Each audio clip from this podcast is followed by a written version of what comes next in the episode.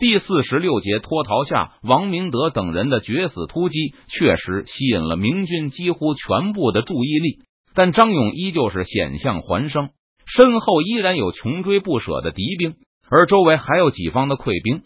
我什么大风大浪都闯过来了，怎么会死在这个地方？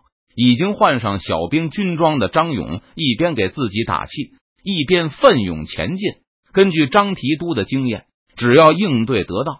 小兵其实逃掉的机会更大，尤其是在这种重重包围中，要是身边有一群亲兵簇拥着，那肯定会是明军的重点打击对象。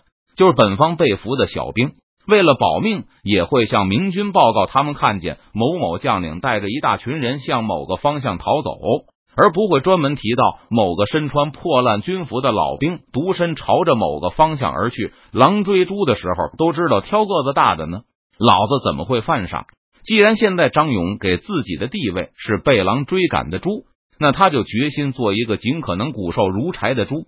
他把亲兵统统遣散，独自一人逃生。虽然确实没有吸引到什么明军的注意，但这无疑也降低了张勇的自卫能力。如果他不能凭借丰富的经验躲开明军的耳目，那就算只有两三个敌兵，也能轻易把他抓走。侧耳听着周围的人声。张勇疾步如飞，已经逃到原先降旗位置的两里之外。他并没有随大流向西，而是绕了一个圈，折向东南方向。这里刚刚爆发过一场激战，取胜的明军可能已经简单打扫过战场，而且还会因为西面的战士被吸引着远离此地。张勇找到一个狐狸洞，他一边蹲在洞口喘气，一边小心观察着周围的动静。张勇知道这里依旧不是百分之百的安全。元宗帝回师的时候，也可能会从附近经过。他要是能躲到北面的山里去最好。若是形势不好，就在山里潜伏待机。不过，张勇这个计划迟迟无法实现。路上不时有明军的骑兵经过，明军府兵正把抓到的俘虏集中监视起来。最不幸的是。其中一队明军府兵选择的关押地点，距离张勇的藏身地还很近。看到明军在旁边的丘陵上拦出一个圈，打算安置战俘，张勇的心中叫苦不迭。如果这里被建立成临时的战俘营，那周围就会有大量卫兵，很快就会发现隐身山脚边的张提督。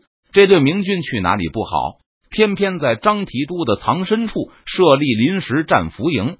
这真是天王张勇非战之罪呀！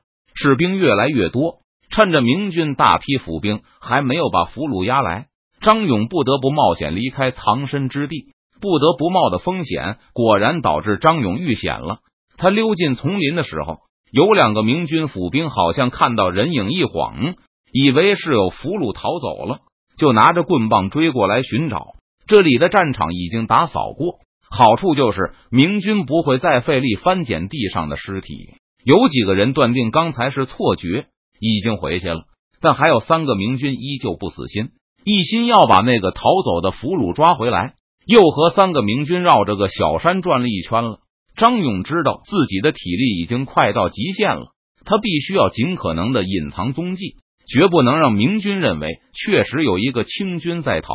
可是又不能速度太慢，免得被追踪者跟上。这样高难度的行动，即使是对野外求生技巧一流的张勇来说，也不是一件容易的事。张勇的体力急剧消耗着，在这个危机关头，他更没有时间去找野生动物的洞穴。就算碰上一个，也来不及扩建伪装。他真是虎落平阳被犬欺呀！张勇看得出来，跟踪者绝对是新手。要是经验丰富的老手，早就可以确定他们看到的行踪都是野兽留下来的，而绝对不是人。但这三个没经验的府兵看不懂张勇的布置，还长着一副实心肠，不依不饶的一定要把逃犯找出来。难道我今天要丧命于此了吗？张勇的体力快耗尽了，不远处就是长江，可他自问跳下去也是被江水卷走的下场，那还不如投降。看看能不能隐藏好身份，然后半路逃走呢？张勇陷入绝境的时候，王明德的形势也是千钧一发。他和其他清军将领都带着数以百计的亲兵突围。正如张勇想的那样，这些盲目自大的家伙们完全没有自己就是被狼追的猪的觉悟。庞大的亲兵队牢牢吸引住了明军的注意力，而且明军追上其他清军士兵时，随便哪一个都能准确无误的指出王明德他们的逃窜方向。该死的元贼！王明德口中不断的咒骂着，但心里也不知道到底是恨元宗帝更多些，还是恨他的队友更多一些。发现中计后。王明德坚持抵抗了片刻，意识到势不可为后，就扔掉了将旗逃窜。这就是自己承认失败。如果明军还有其他敌人要解决的话，那么就会转而向其他的战场增援，王明德就有更多的机会逃走。不过，跟着王明德一起冲进包围圈的清军将领们不约而同的一起扔掉了将旗。由于没有其他战场需要增援。明军就各自追击自己眼前的那些敌军。早知道这么倒霉，那还不如抵抗到底，还能多坚持一段时间。不过王明德转眼一想，不对呀，要是就我一个人打着旗，那不是给其他兔崽子争取逃跑时间了吗？好吧，兔崽子们，大家都扔了将旗跑路，那也比让我一个人断后强多了。要是跑不了，都别想跑。领着几百个亲兵，在溃兵中左冲右突。王明德把他那些不肯舍己为人、吸引火力的同僚，算是恨到了骨头里。至于那个发假信号坑大伙的张提督，王明德对他的感情已经快要不能用恨这种情绪来描述了，是一种类似对臭虫、蚊子那种必欲置之于死地而后快的本能情绪。不过，王明德估计轮不到自己动手了。看眼前的情况，张勇可能已经被明军乱刀分尸了。袁家副都统。您老人家在哪？王明德可怜巴巴的喊了一声，但任凭他四下张望，却始终找不到汉八旗的踪影。王明德转到哪里，明军就围堵到哪里。另外几个扔掉将旗的同伴已经先后就擒，明军更是一层层的围困上来，把王明德困在越来越小的包围圈中。随着更多的溃兵投降。王明德终于发现自己和身边的这些亲兵快要面对全部的明军了。元贼刘寇赶得你爷爷好紧，死亡的恐惧笼罩在王明德的心中。他狠狠的啐了一口，前方又被堵上了。身边亲兵的脸上都是绝望之色，但还能往什么地方逃？四面八方已经到处都是元宗帝的兵马了，是死是活就看这一次了。不少亲兵都面露凶光。眼睛里闪着狰狞之色，在对局面彻底绝望后，他们心中的凶悍之情也被彻底的激发出来。且慢，且慢！王明德制止了手下的垂死挣扎。他身边还有二百多不到三百的铁杆心腹，剩下的人非死即伤，都已经不知去向。看着仅剩的手下，王明德忽然放弃了突围的想法，向左右问道：“我们没有杀过明军吧？有没有？”要是谁的刀上有血，赶快都擦干净了，赶紧的！员工，员工，望着刚刚出现的元宗帝的将旗，王明德策马二前，高举着的手臂上还挥舞着几张纸条。末将就是王明德，这是长江邓提督给末将的免死券啊，是免死券啊！看着单枪匹马过来的王明德，元宗帝皱皱眉，下令道：“让他过来。”刚才被俘的几个清军将领，就有人掏出过类似的东西，说是邓明给的什么优惠券，可以赎命用。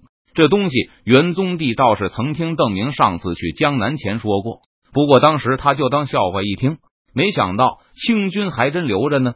王明德老老实实的来到元宗帝面前，行了一个军礼，表示他并不是投降，而是来议和的。这是长江提督给的免死券。下面有长江提督的签名，请员工过目。在王明德之前，就有人拿出过优惠券，但元宗帝刚才时间仔细看这东西，现在才能认真的看一遍。确实是邓提督的签名。元宗帝的卫士幕僚也证实了这优惠券的真实性。不过，有个眼尖的人对元宗帝指出：“国公，看这日期，好像过期了。”没有，没有。王明德大叫起来。这个日期是末将第一次被俘的日子，但后来末将又被邓提督俘虏了一次。那次邓提督说日子就更新了，不过当时来不及改。想必员工对此也有所耳闻吧？元宗帝倒是听邓明说过，从重庆经过时又抓住了王明德一次，而且好像也有优惠券的什么事。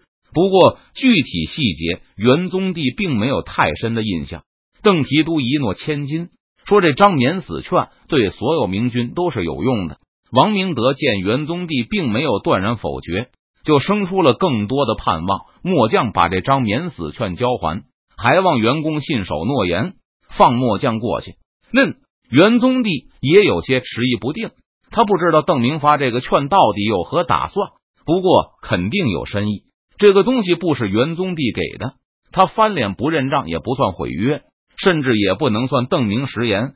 不过他担心这会导致邓明的前期不知落空。怎么看，元宗帝都觉得邓明给王明德他们这个优惠券是有什么大计划在里面。而元宗帝和成都的关系很近，他的侄子在成都说话也很有力。现在听说还升任叙州知府，万县的粮草装备几乎都是邓明给的。虽然邓明没有要求，但元宗帝不能不顾及邓明的利益。